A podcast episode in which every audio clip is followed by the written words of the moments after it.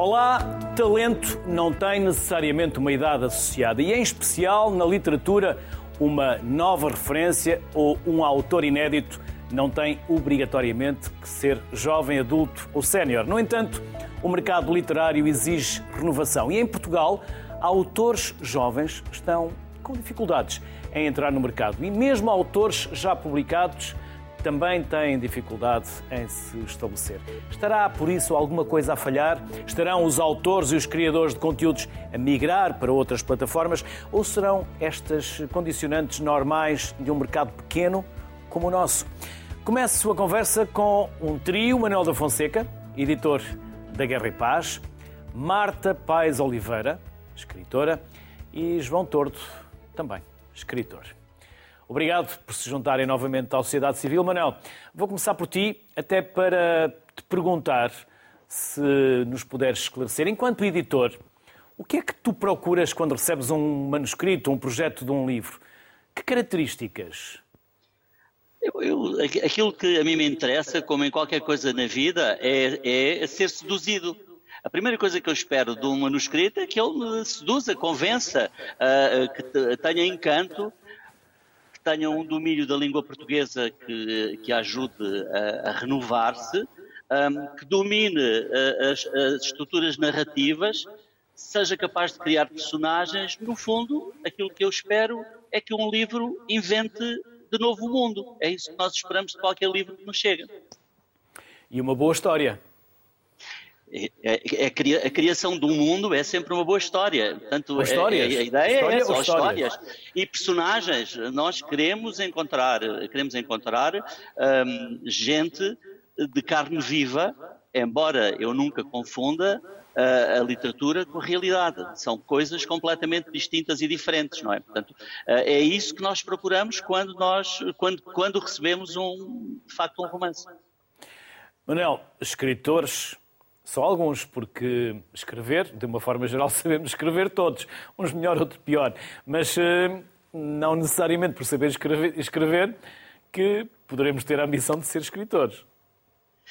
Não, a, a, escrita literária tem, tem componentes eh, e exigências muito, muito próprias. Ah, há uma tradição, há um património, há um património que tem, que vem desde Homero, uh, e que, no caso ocidental, e que uh, de país em país, de cultura em cultura, de língua em língua, continua. Todos nós, os escritores contemporâneos, são herdeiros de Homero, de Shakespeare, de Cervantes, de Camões, de Pessoa. Portanto, há aí uma tradição e um valor e uma exigência que é preciso transpor nos tempos que correm uh, no, nosso, no nosso mundo.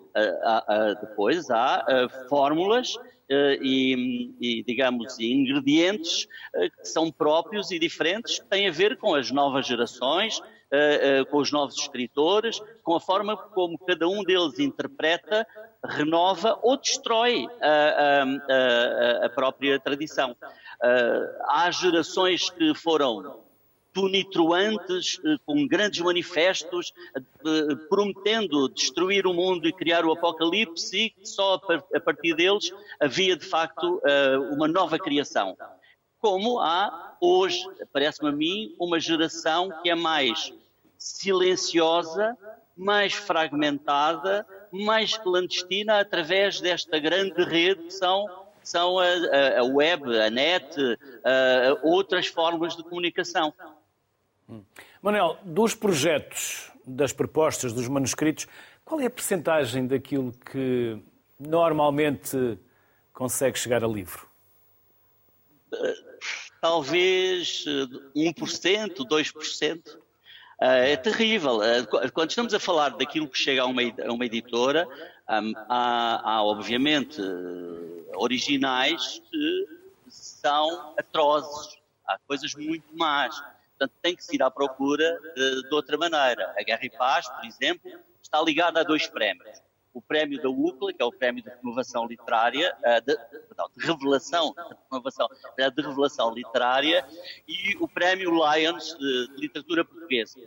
Por exemplo, aí há júris que já, já fazem a triagem do material que é enviado chega, portanto, nós, editores, já só recebemos os vencedores uh, de, desses, desses prémios. Temos tido surpresas muito agradáveis, sendo que essas novas, digamos assim, esses novos escritores andam na casa dos 40, 45 anos, mesmo 50 anos. E, portanto, um, digamos que a sensação que nos dá é de que uh, uh, se procura ou tem de se ter já um tipo de experiência de vida uh, bastante maduro para se chegar a, para, para hoje alguém se atrever a ser escritor. Na realidade, nunca nos apareceu um Rambo de 18 anos, fulgurante, que, que, e que de repente nós eh, nos uh, o venerássemos e, e ajoelhássemos uh, face à obra que nos apresenta. Que nos apresenta. Marta, e antes de todos estes prémios, um dia alguém também acreditou em si. Fez parte deste 1 ou 2%. Como começou? Olá. Uh, sim, mas quem acreditava em mim seria o meu núcleo familiar, os meus amigos, ou, ou seja, o prémio foi, foi de facto a primeira, a primeira leitura uh, profissional. Agora, depois dos amigos e da família, houve sim alguém que, que acreditou em mim, que poderia dizer que fez o primeiro papel de editor, que foi um professor, portanto, aí a figura de. Não, não, não, não um professor, um escritor, digamos assim, ou seja, eu, eu já escrevia queria escrever mais e precisava de guardar tempo e espaço para escrever mais, então comecei a tentar aproximar-me de algumas oficinas com escritores que admiro. Para, enfim, para, para ter, não é, para ter mais, mais, mais matéria trabalhada. E houve uma oficina em particular com, com Luís Carmelo, foi muito importante, porque hum, é uma oficina em que, atenção, não, não acredito nada nas coisas de se ensinar a ser escritor ou nesses nesses cursos milagrosos são, são oficinas para se ler mais analiticamente, portanto, escrever não é parte da leitura, é essa a base.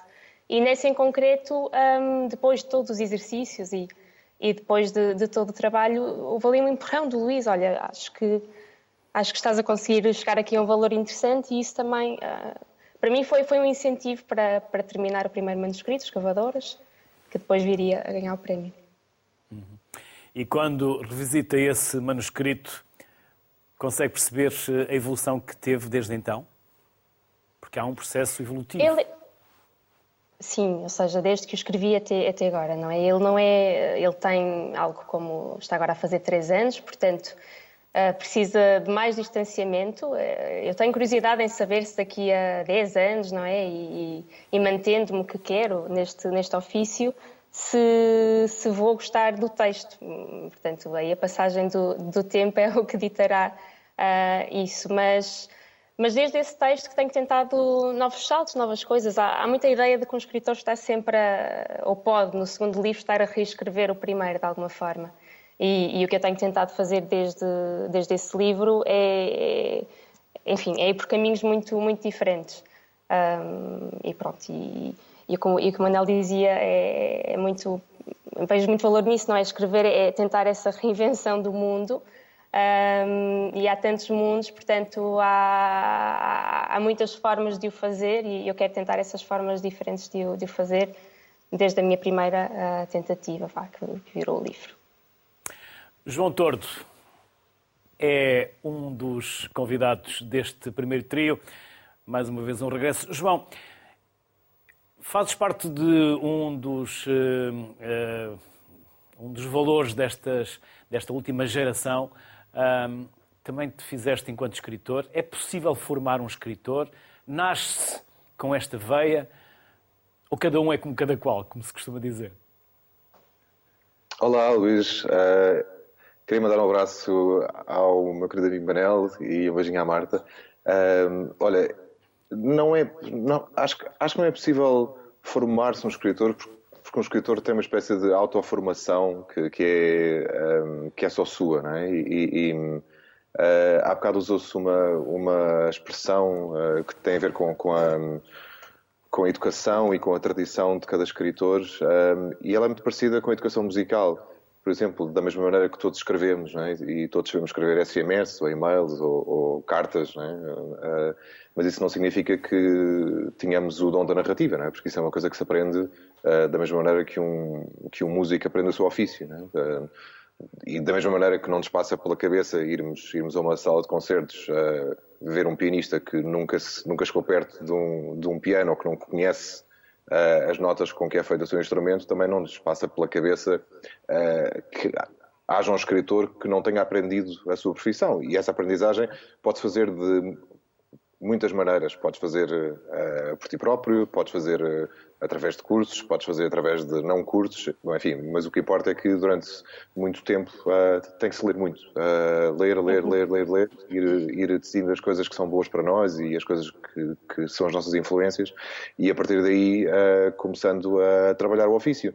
Ah, eu, eu passei quase três décadas a escrever sem publicar nada, porque não sentia que tivesse nada para contar em termos de narrativa. É? Eu, eu, sou um escritor eh, essencialmente narrativo e, portanto, tive que aprender esse processo. Em relação à minha geração, nós, nós, nós somos uma geração com muita sorte, mas ao mesmo tempo com uh, que já não aparecia há muito tempo. É? Eu, acho, eu, acho, que as gerações uh, vão se uh, são separadas aí por 40 anos, às vezes um bocadinho mais, e já há algum tempo que não aparecia uma geração muito forte e, e com, com, a transição do, do, século e do milénio começaram a aparecer nomes que hoje em dia são, enfim, são, são os mais conhecidos para a literatura portuguesa. Tavares, o Afonso Sim, o Jorge Peixoto, o Álvaro Dulce Cardoso, uh, tantos nomes, não é? E, e, e, e, são os que hoje fazem, fazem literatura e que apareceram todos uh, nessa, no seguimento do Prémio Nobel. Uh, uhum. O Prémio Nobel abriu, de certa maneira, a literatura portuguesa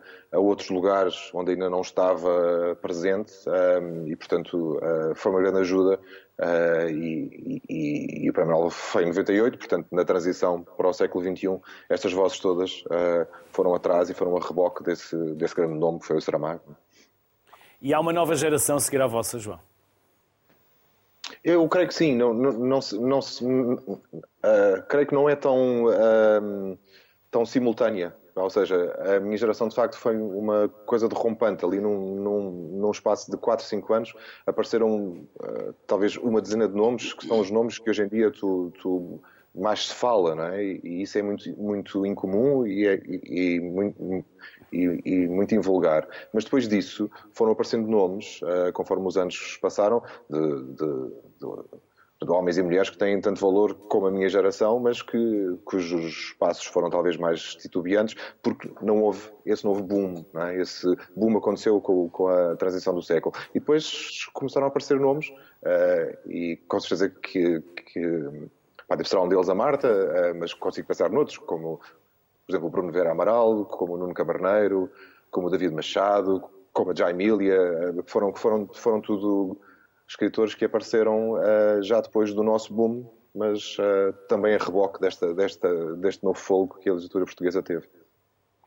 Manuel da Fonseca, os escritores, por norma, dizem que a escrita é um ato de solidão.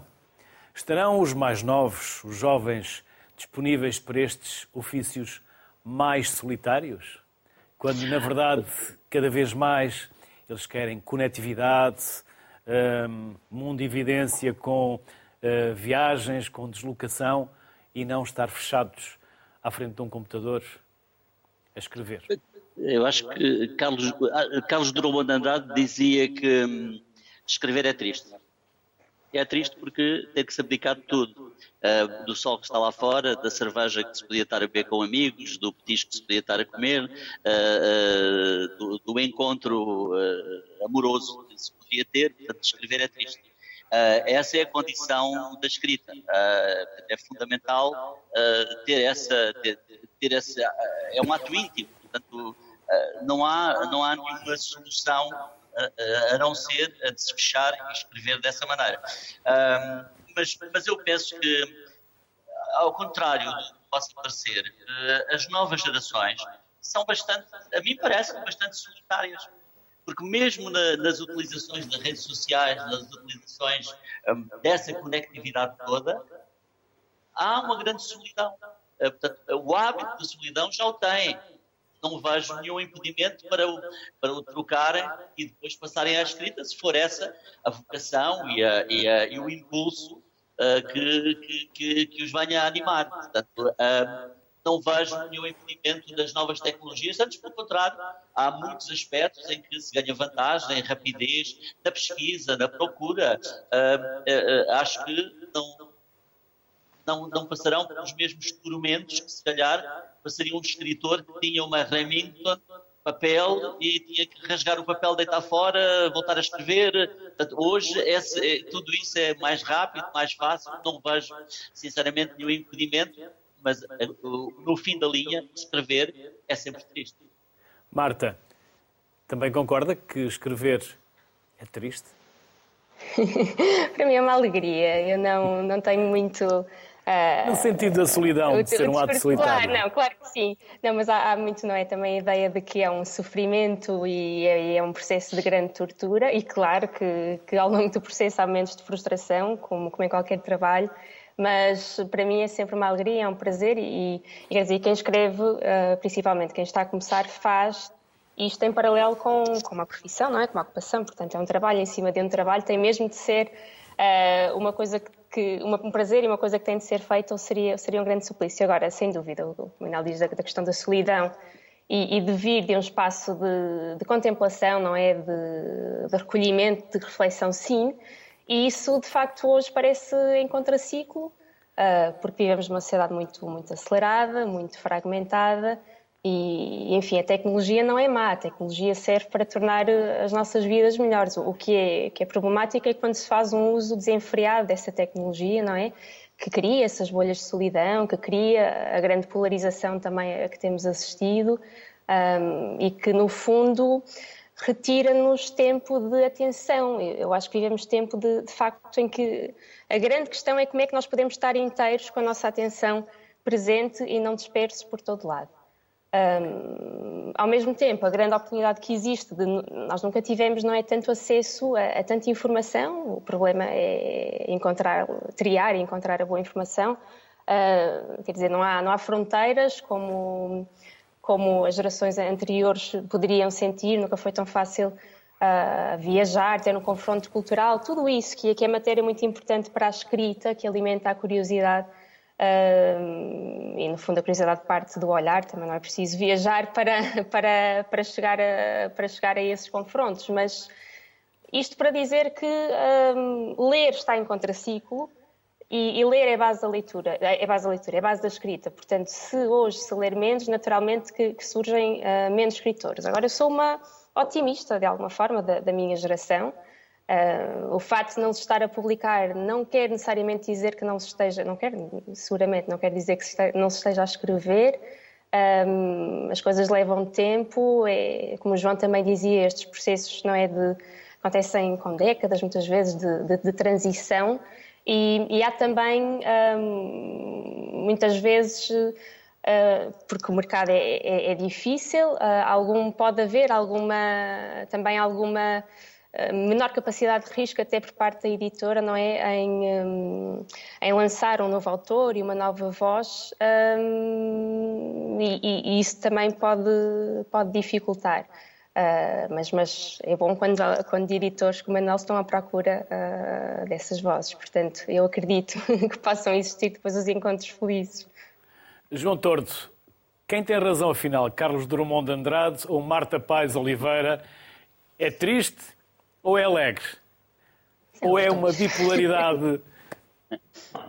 Olha, eu quando, eu quando, quando comecei, que já, já lá vão umas décadas, uh, confesso que partilhava o sentimento da Marta, ou seja, uh, entrar no novo livro era sempre uma, uma experiência de grande uh, prazer, no sentido em que me excitavam as ideias. É? com o tempo e com os anos a passarem, com o número de livros e, e ter feito da minha vida aquilo que eu sempre quis fazer, que foi, que foi ser um escritor eh, profissional, confesso que a parcela de prazer é muito exígua. Ou seja, eu, eu tenho algum prazer na, na, no facto de ter ideias que eu, que eu acho que são uh, que têm amplitude suficiente para, para dar uma narrativa, mas depois o, o, progresso ao longo da narrativa é como um dia cotidiano, um bocadinho aborrecido, um bocado entediante, uh, massa às vezes, e, e, e, confesso que o prazer que eu retiro acaba por ser muito pouco. Mas isto é, é, é um, bocadinho, é um bocadinho equitativo em todas as áreas da, da vida, não é? Se, se nós temos à espera que uma que um certo ofício ou uma, uma, certa atividade nos traga prazer em permanência, bom, podemos esquecer o assunto, porque isso nunca acontece. É? Um, com a escrita, eu acho, eu acho que é muito, mais um, é, muito, é muito mais um labor de silêncio, de tranquilidade, e às vezes eu sinto mais como se fosse um marceneiro. Estou, Estou aqui a, a, cortar as tábuas no, com o tamanho certo, a construir uma pequena casinha. Bom, e, e sem nunca esquecer uh, também que, que, que a, a, parte do prazer está mais ligada no, no que diz respeito a, a, quem está do lado de lá. Sendo que os livros foram a minha droga de escolha, uh, o meu objetivo na vida é fazer essa droga de escolha para outros. Ou seja, sou um dealer, sou um traficante de uma, de uma droga muito particular que se chama que se chama literatura e pronto, e que há pessoas que gostam e há pessoas que não gostam, e, e é assim. Manuel, como está o mercado? Os portugueses estão a ler mais ou a ler menos? Mais homens? Mais mulheres? Mais novos? Mais velhos? O mercado, uh, surpreendentemente, melhorou em 2022. Esses são números, são números uh, indiscutíveis Falta saber se eles correspondem a um gosto e a um apreço pela literatura. Mas a verdade é que o mercado português cresceu cerca de 16% em 2022, relativamente a 2021, e venderam-se mais livros eh, em, em, número de unidades, venderam-se mais unidades eh, do que é preciso recuar a 2014 para se encontrar o mesmo, o mesmo número de, de, de novidades, o que é muito bom, vinha a cair e é preciso recuar a 2012 para se atingir o mesmo valor uh, em, em, euros que os livros geraram. Agora, se isso quer dizer que uh, os livros foram comprados por pessoas que são leitores e compraram literatura, ou se, como se viu, o Natal e o, período, o último trimestre do ano para o livro de oferta. O livro é visto como um presente e não como uma, um elemento de leitura, na verdade. Dá-se a alguém. É o presente que ninguém recusa e que tem dignidade e, portanto, isso oferece. Se, se, esse, se esse é o grande impacto, é, é o que falta saber há para já uma boa notícia, no mês de janeiro o mercado voltou a crescer e cresceu 22% relativamente a, a, janeiro do ano passado. Portanto, estes números são positivos, acompanham o mesmo movimento que aconteceu nos Estados Unidos com crescimentos da ordem dos 30 35% uh, logo a seguir à pandemia. Uh, quer, quer dizer, e mais, uma procura do livro físico, o livro em papel, muito intensa. É, todos esses dados são os dados positivos. A, verdade é que a minha experiência diz que uh, lançar um novo escritor é de facto um tormento para um editor, ou seja, as expectativas que ele tem, há, exceções, mas de uma forma genérica, as expectativas que pode ter é de conseguir ter uma centena, duas centenas de livros vendidos. E isso é, é de facto uma amargura, para os, quer para o escritor, porque não encontra os tais consumidores que o João acabou agora de mencionar do outro lado, não encontra esse diálogo, essa partilha, essa, vi essa vivência em comum, uh, e portanto, uh, e é para o editor porque o grau de risco Uh, com, com, os livros a serem cada vez mais, mais caros por causa das subidas do papel, da energia, enfim, não vou fazer aqui o relatório disso, não é muito interessante, mas é, mas é verdadeiro. Uh, uh, portanto, isso torna, torna muito difícil qualquer, qualquer tentativa de aposta, uh, uh, qualquer tentativa de continuidade, segundo, terceiro livro, uh, não é fácil. Agora, cada um tem de tentar. a Guerra e Paz, que não era muito uma editora da área da ficção portuguesa, tornou-se, com a publicação de autores angolanos e de autores portugueses, uma editora que já começa a apresentar um catálogo de ficção contemporânea extremamente interessante, além dos prémios que já mencionei. Uh, criámos uma coleção que se chama Arquipélago, na qual começámos a publicar o Rui da Azevedo Teixeira, que é um jovem autor de 70 anos, um, tinha começado com, com, com um romance na Gradiva e agora publica connosco O Longo Braço do Passado, excelente livro. Uh, publicámos, uh, aí sim, de uma jovem escritora, a Rita Cruz, A Menina Invisível, eh, e vamos publicar agora mesmo do Paulo Nogueira, um autor brasileiro já com alguma uh, tradição em Portugal, publicou uh, em várias das editoras portuguesas mais ligadas à, à, literatura contemporânea e agora publica connosco o Era Uma Vez Tudo, curiosamente um livro sobre um curso de escrita em que as 10 personagens desse curso de escrita são as personagens do livro, cada uma tem o seu próprio capítulo por duas vezes, prefazendo os 20 capítulos que fazem o conjunto da obra. Manuel, permite-me só voltar atrás, porque há pouco falaste do trimestre de, do ano passado. Quantos livros são lançados, quantos títulos são lançados e quantos livros são vendidos? Tem esses números? Tens esses números? Se é livros vendidos, não, não tenho nome, mas assim, mas títulos, títulos lançados no, no, mercado livreiro, que chegam às livrarias, às Bertrands, às, às Almedinas, às FNACs, uh, o número de livros que estão lançados roça os 12 mil títulos.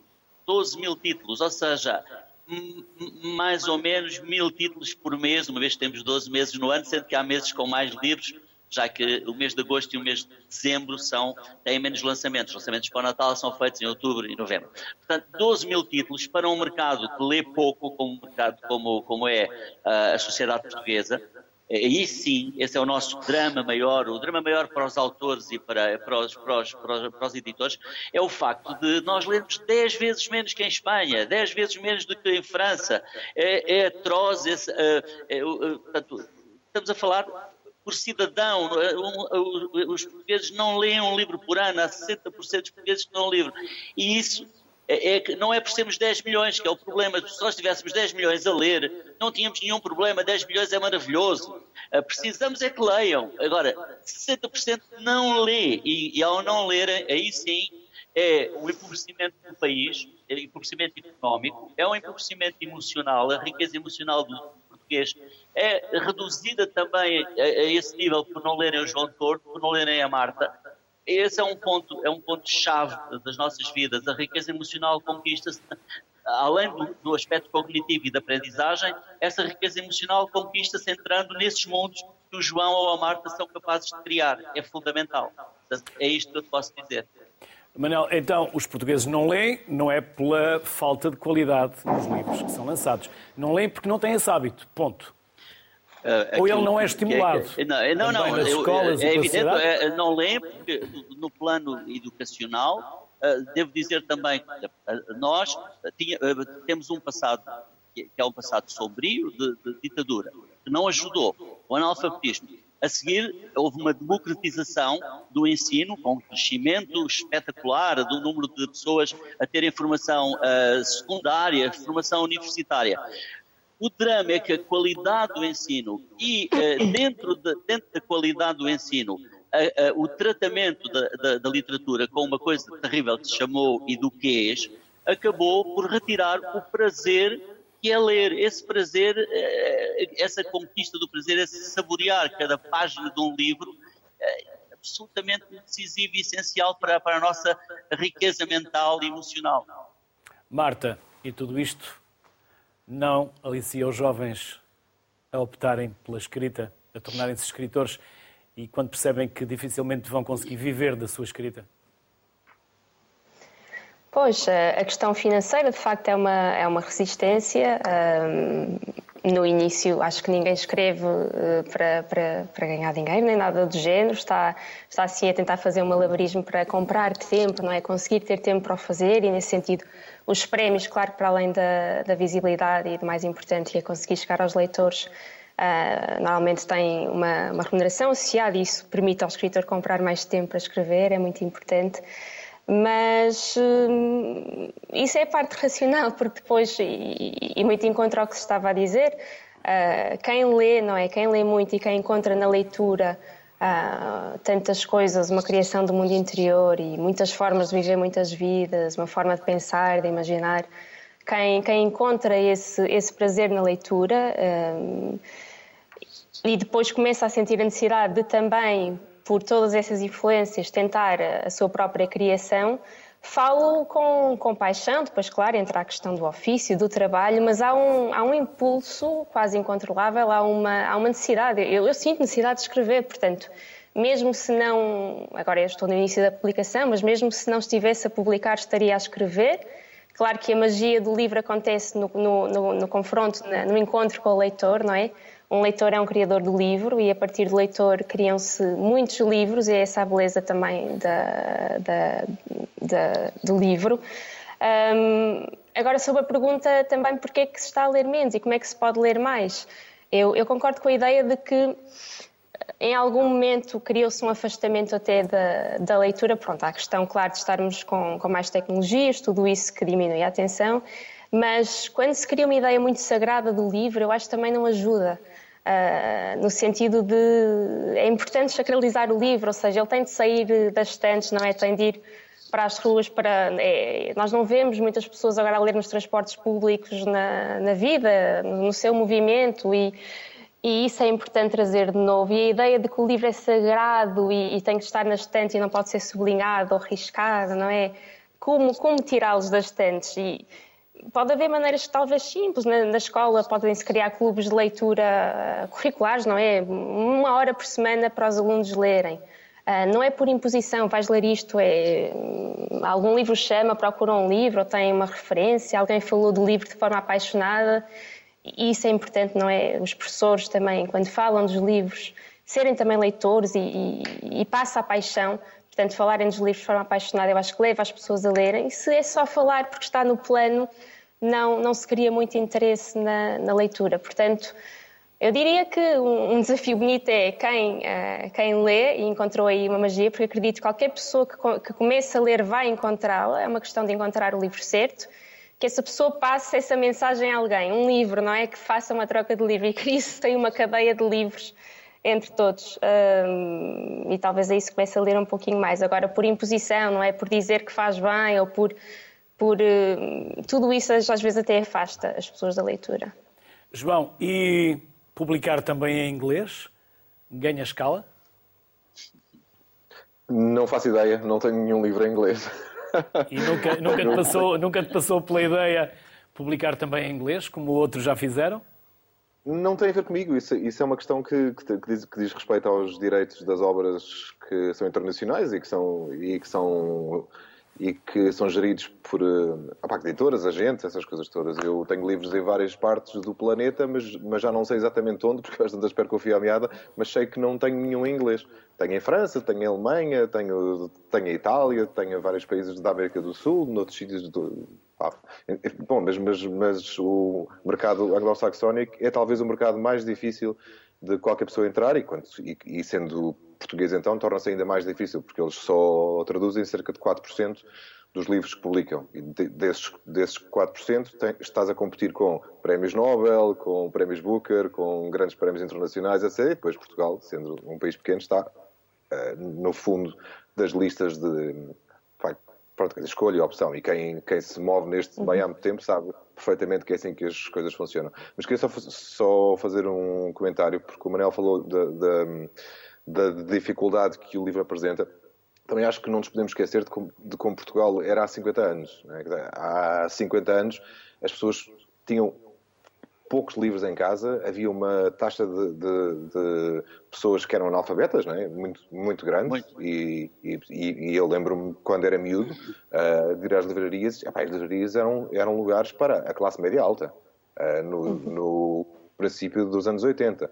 E a Marta falou muito bem dessa, dessa desacralização do livro que tem vindo a acontecer. Eu acho que nós estamos muito, muito melhores em termos de capacidade de ter livros e de os comprar e, dos, e de ter uma boa, um bom número de livros em casa que não tínhamos uh, tipo, há cinco décadas. E e em termos históricos, 50 anos é nada. Portanto, o nosso progresso até foi bastante significativo a esse respeito. Depois, a, a questão para os jovens escritores e a questão que assola a minha vida é esta: como é que se vive disto? Não é? E eu só, só consigo fazer vida disto porque ando há muitos anos uh, epá, de terra em terra a ir ter com as pessoas. Que, que é, é, o que eu faço desde 2005. É, é, é, é, vou, vou terra em terra, de sítio em sítio, biblioteca em uhum. Pá, da Câmara Municipal em Câmara Municipal e, e vou ter com os leitores.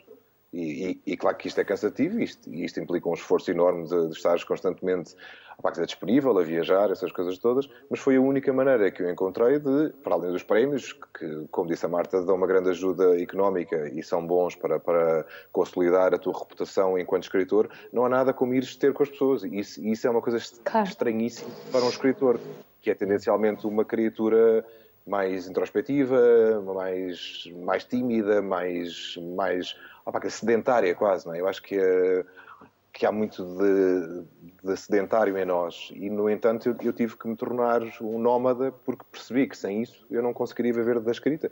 E pronto, e é um compromisso que, que eu que, que fiz e que me parece que qualquer escritor, jovem escritor que, que que julgue que escrever é estar em casa a, a teclar no computador e depois e os, e os livros saem e, e, depois o milagre acontece, não acontece. Uh, há todo um, trabalho de, de, comunicação, de ir ter com, uh, de fazer parte desta, de uma comunidade uh, que são os leitores que tem que ser feito.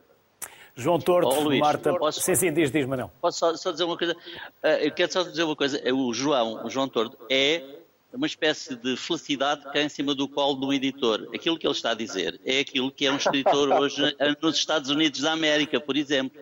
Os escritores, cada vez mais, na nova, no, no novo quadro de vida da edição, estão a dispensar os editores na verdade precisam do editor por razões puramente institucionais e de ter uma entidade de suporte, mas são donos da sua obra completamente. E aquilo que o João acabou de dizer é um dos passos essenciais e é muito difícil às vezes convencer autores jovens a, a dar isso, ou também porque não podem, não têm condições de vida, não fizeram essa aposta que o João fez. Portanto, é, é notável e dou os parabéns ao João, aliás, é uma admiração que eu tenho há muito tempo pela forma como ele trabalha e ele faz. Manuel da Fonseca, João Tordo, Marta Pais Oliveira, um enorme obrigado pelos contributos e pela simpatia que tiveram em aceitar o nosso convite. As maiores felicidades. Obrigado. Obrigado. Obrigado. Obrigado a todos. Deus João, Deus Marta. Converso agora com João Reis, que é escritor e tradutor literário. Olá, João. Boa tarde. Olá, boa tarde. João, esta renovação literária está a ser feita ou o ciclo repete-se? Uh, em certa medida, creio que sim, que está a ser feita, obviamente, porque obviamente há uma renovação geracional, uh, mas não sei até que ponto é feita ao ritmo que devia ser feita, não é?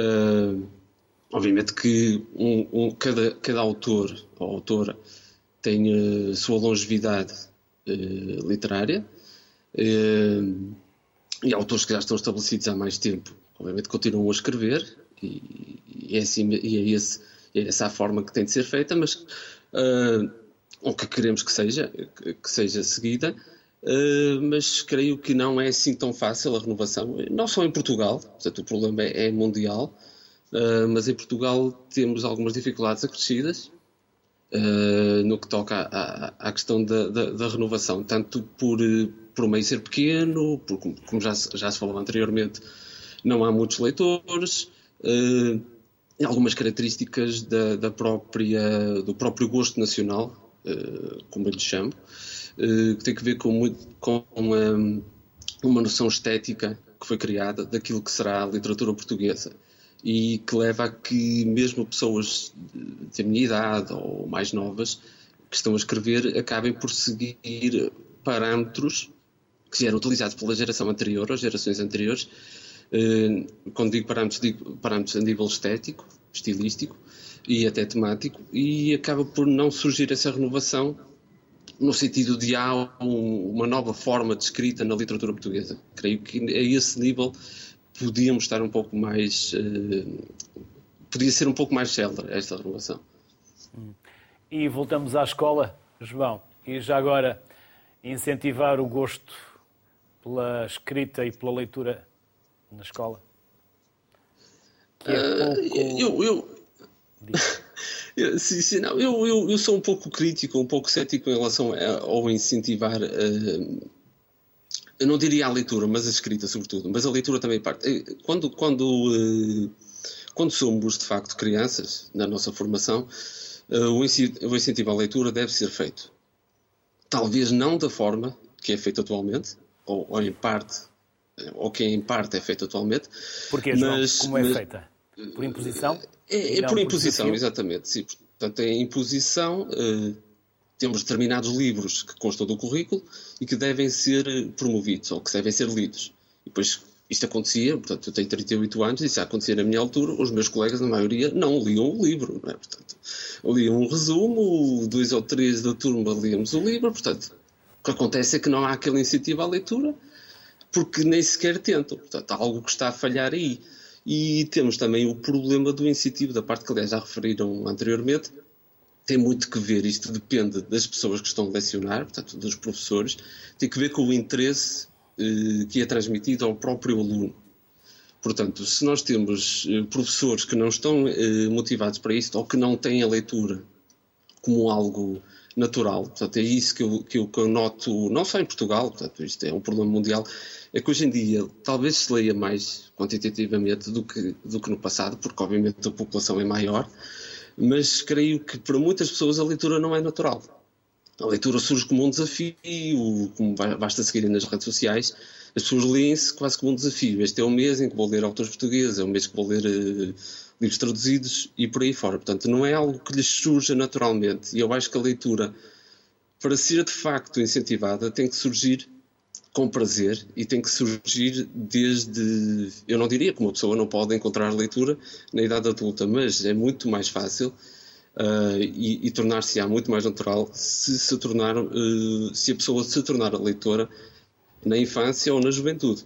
Uh, portanto, o papel da, da, da, escola é importante, mas acho que há muito, há muito a fazer. E, e em relação ao que me perguntou sobre o incentivo da escrita, eu acho que devemos, acima de tudo, incentivar a leitura. E a escrita, no máximo, deverá ser incentivada no sentido de saber escrever a nossa própria língua, que é a língua portuguesa, que é muito maltratada, inclusive por escritores, uh, mas é muito maltratada. E nesse sentido, sim, devemos chegar, uh, devemos incentivar os alunos, e acho inadmissível chegar-se, por exemplo, ao ensino, ao ensino superior e, e as pessoas e os alunos darem, cometerem erros ortográficos, não saberem escrever ou interpretar um texto, isso é grave, é muito grave. Uh, mas no sentido de descrever, de, de, nos tornarmos todos escritores, acho, acho que não é por aí. Acho que a leitura deve ser natural, Uh, e depois a escrita poderá surgir ou não, conforme o interesse de cada pessoa, pode surgir outros interesses, não é? como, como outras atividades artísticas ou, ou, ou, desportivas, ou seja, portanto, surgem naturalmente se, se, houver, se houver a oportunidade ou, ou, se estivermos em contacto com uh, aquela atividade. Portanto, eu não acho que incentivar a, a escrita só por si, sem, sem aquela base de leitura, até porque um escritor faz muito da leitura, Portanto, o, o, grande conselho que eu dou a alguém que quer escrever é, é de facto leiam, leiam muito. E eu acho que, que, devemos incentivar sobretudo a leitura, porque eu, eu, normalmente digo de forma um pouco jocosa, um dos problemas em Portugal é que nós temos mais escritores do que, do que leitores. Escritores não quer dizer necessariamente que sejam, que sejam publicados, mas mais pessoas com pretensões a ser escritores do que propriamente a ser leitoras. Isto também é um problema, não é só português, é um problema da sociedade atual em que nos temos de promover, todos nós nos temos de promover na nossa área ou fora dela, em certo sentido, temos, temos quase de vender uma imagem, portanto as pessoas estão mais propensas a, a dizer que são, por exemplo, criadoras de conteúdo, seja escrito ou não, ou recensiões de livros, do que propriamente a ler o livro pelo gozo da leitura. Lídia, Lídia Praça, junta-se agora à conversa, daqui a pouco vamos ter também Francisco José Viegas. Olá Lídia. E com a Lídia, como Olá. começou a escrita? Incentivo na escola, imposição, desafio? A escrita, sim, começou na escola. Eu comecei a escrever muito cedo. Uh, contudo, nunca tive aquela percepção de transformar a escrita em algo mais profissional. Isto nunca esteve na minha.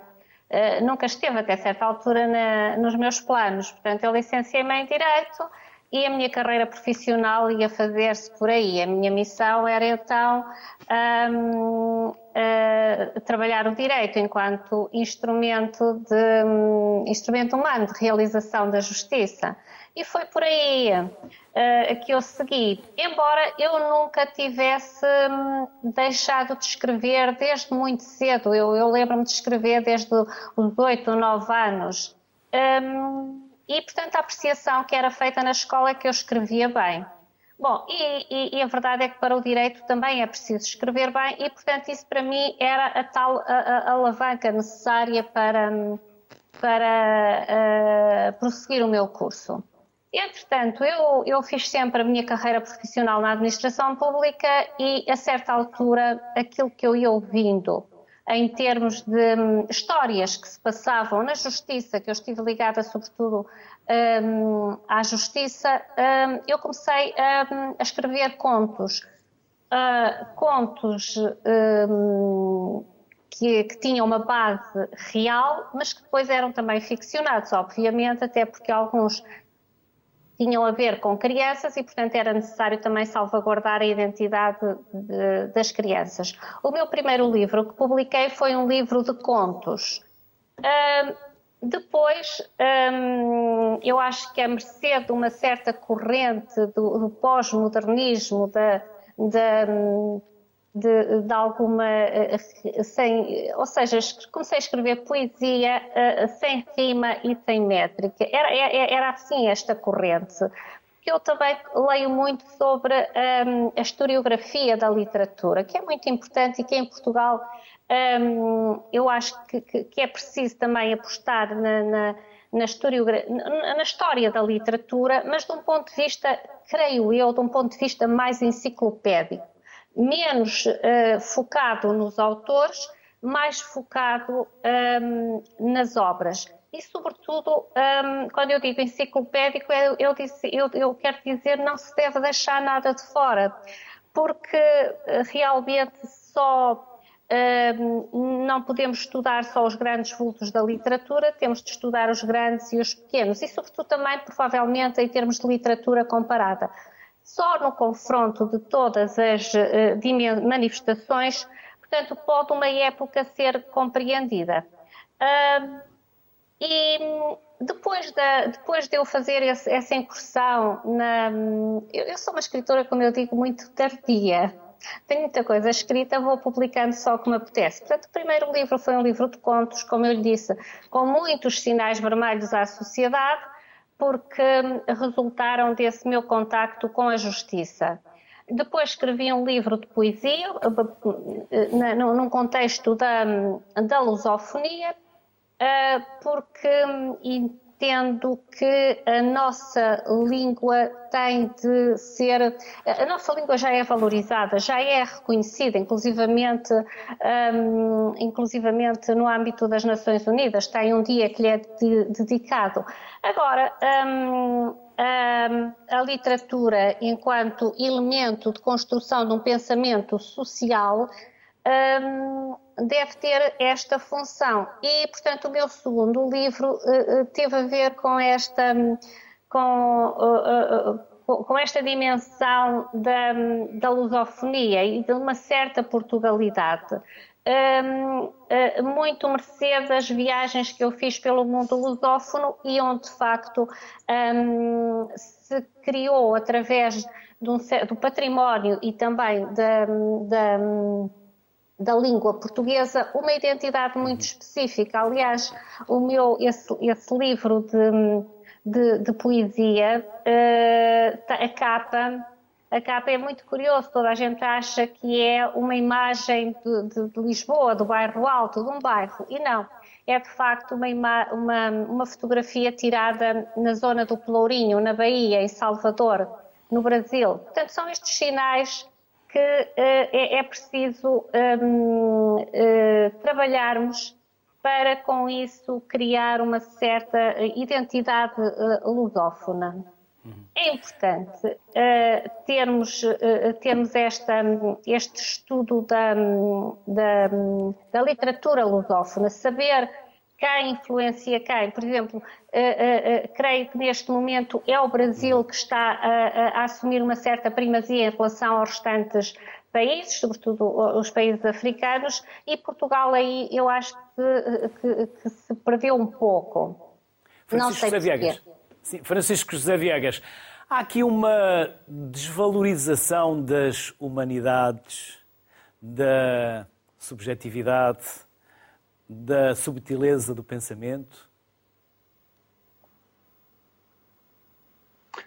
Um, é, é, é, um pouco difícil avaliar uh, uh, avaliar sequer, se me permite, o, o, o tema, não é? Porque quando se fala de renovação literária, uh, mesmo no contexto da língua e da cultura portuguesa, eu acho extremamente, uh, como é que eu ia dizer, extremamente complexo, porque uh, quer dizer, esse trabalho é feito pelos autores, não é uma espécie de organização cooperativa, nem tem a ver com uma cooperação entre autores, não tem a ver com uma decisão do género. Agora vamos, vamos renovar literariamente o meio literário português ou, ou, ou, a literatura em língua portuguesa.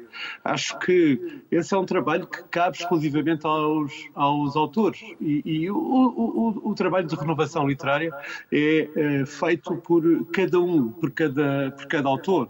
É um, é um trabalho puramente individual, não tem a ver, uh, não tem a ver com o desejo coletivo, uh, não tem a ver com uh, a imposição de uma espécie de plano uh, quinquenal, não é? Quer dizer, agora vamos uh, escrever sobre os campos ou sobre a criminalidade ou sobre a crise na, na, na, sociedade urbana, não é? Portanto, eu, eu, acho que eu acho que o tema deve ser centrado um bocadinho naquilo que autores e hoje trabalham.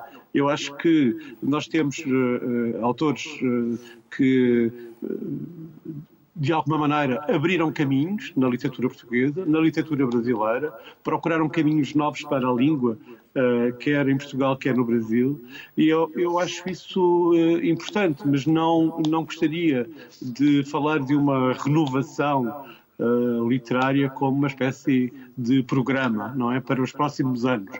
É? É, é, é, é, muito complexo. Eh, não, aliás, nem vejo como se pode falar, se quer que lhe diga, de, eh, de renovação. Eu acho que é a procura de caminhos novos e que isso foi uma. que ocupa os autores sempre, em qualquer momento. O hábito de ler está em contraciclo com esta sociedade acelerada? Francisco José Viegas. essa essa é, a, é a chamada pergunta a chamada pergunta de um milhão de dólares, não é?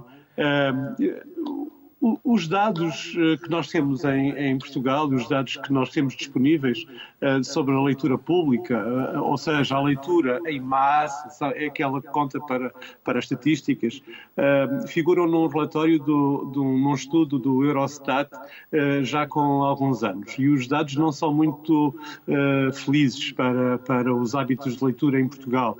Dizem-nos que Portugal está, enfim, num conjunto de 27 países, está em antepenúltimo lugar. Atrás de Portugal a Turquia e a Roménia em termos de densidade de leitura, se nós quisermos.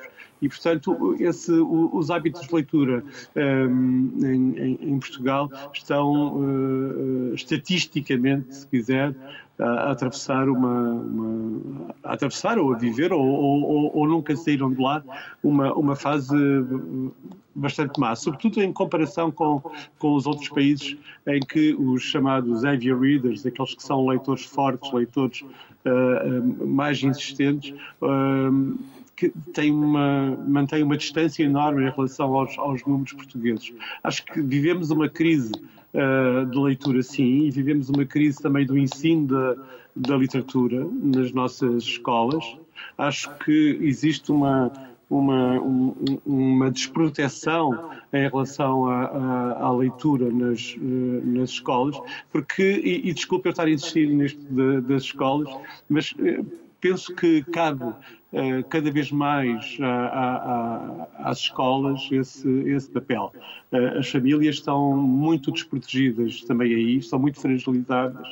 E, e, e todas aquelas formas de, de, de, de, educar, que passam a educar pelo exemplo, distribuir livros pelos filhos, etc. Eu acho que tudo isso falha porque há uma concorrência uh, terrível nos chamados canais de entretenimento e que o, o, que é normal, não é? O que é, o, o que é natural.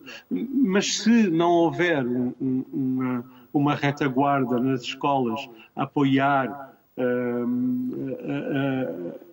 incentivar a leitura, nós não, não muito, muito além. Eh, sempre que, sempre que, que, que, aparecem imagens como esta das crianças a ler, ehm, uma das conclusões eh, que se tira sempre desses estudos sobre a frequência de leitura e sobre os índices de leitura é que há uma espécie de uh, idade boa para ler, que é aquela que vai até, imaginemos, 8 anos, 9 anos.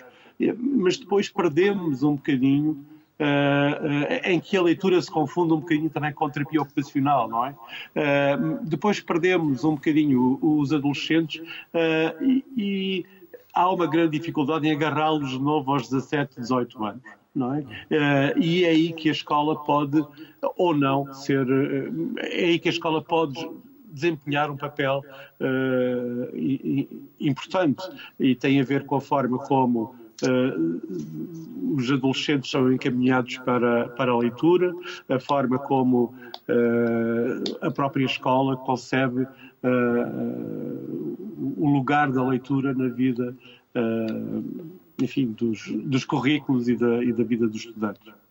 Francisco José Viegas, Lídia Praça, João Reis, obrigado por aceitarem o nosso convite. Até uma próxima. Felicidades. Manuel da Silva é o nosso último convidado. Manuel da Silva, é importante escrevermos também sobre o nosso passado? Claro que é. Ora bem, mas antes de mais queria, queria cumprimentar, não é? E, e queria referir que estou aqui um bocadinho a representar aquela faixa que são os homens que se dedicaram à ciência, os engenheiros, como eu, e que não se dedicaram propriamente às letras, mas que também escrevem. E escrevem porquê? Porque viveram uma experiência. E essa experiência posso eu revelá-la através deste livro. Que... Tem que como está com uma máscara, Manuel, vai ter que eu pôr mesmo à frente da sua cara, senão aparece desfocado. Meta o, ponha ah. o livro mesmo à frente da sua cara. Não, mais para, isso, isso mesmo, assim. De que retrata o seu livro, está Manuel? Sim. Ora bem, o meu livro é a tradução da minha experiência ao longo de dois anos, três meses e quinze dias, que foram os dois últimos anos de guerra em Moçambique. Portanto, já lá vão, sete, já lá vão 50 e poucos anos. Ora bem, uh, porquê é que eu escrevi o livro? É uma catarse, o livro... Manuel, é uma catarse. É uma forma de aliviar, é uma forma de descarregar. Em certa medida é. Em certa medida é. Porquê?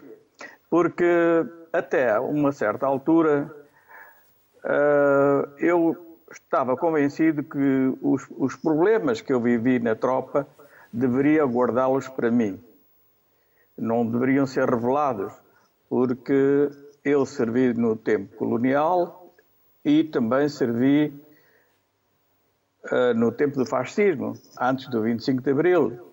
Portanto, eu tinha aquele ou melhor, eu, eu trazia um complexo comigo de que o que eu tinha passado antes e depois poderia, uh, poderia não ser entendido, porque eu vi naqueles dois anos e, e quatro meses, ou três meses, uh, eu passei, digamos, da fase de uh, seguidor do regime, de um regime fascista, colonial ou colonialista para um regime pós-25 de Abril, um regime de esquerda, porque o golpe, o golpe de 25 de Abril foi executado por militares de esquerda.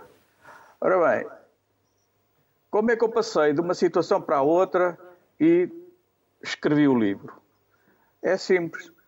Uh, para poder escrever o livro, um livro, eu, eu baseei-me em factos reais. E esses factos reais foram colhidos ao longo durante a, a, a, minha atividade militar. E a minha atividade militar passa por fazer operações nas savanas de Moçambique, portanto, nomeadamente nas províncias de Tete, Manica e Sofala. Para terminarmos, Manuel, para terminarmos. E porquê? Em 20 segundos, para terminarmos, estamos a acabar o tempo. Portanto, eu, eu fui levado a escrever o, o livro porque uh, fui encorajado por uma leitura que eu fiz de um discurso do nosso Presidente da República uh, no jornal Correio da Manhã, assim como do antigo Presidente Ramadianos, no mesmo jornal, a propósito do 25 de Abril. O primeiro dizia que Portugal não era um país perfeito. E o segundo dizia que éramos todos, que éramos todos filhos do mesmo chão. Ora bem, combinando as duas situações, eu senti-me encorajado a escrever o livro. E, e escreveu muito e bem. Os poucos e os complexos que eu trazia, se é que assim se posso chamar, uh, perdi-os nessa altura Foi e lancei-me a escrever. Exatamente. Foi como uma válvula. Manuel da Silva, e parabéns por ter tido essa coragem de passar para o livro aquilo que foi a sua experiência. Fica também a sua experiência narrada, não só no livro, mas também na sua intervenção. E felicidades. Até uma próxima, Manuel. Muito obrigado e muito prazer em, em estar no programa a falar consigo. O gosto foi nosso, Manuel. Leia-se, escreva-se e publique-se, de preferência em português. Boa tarde, saúde para todos.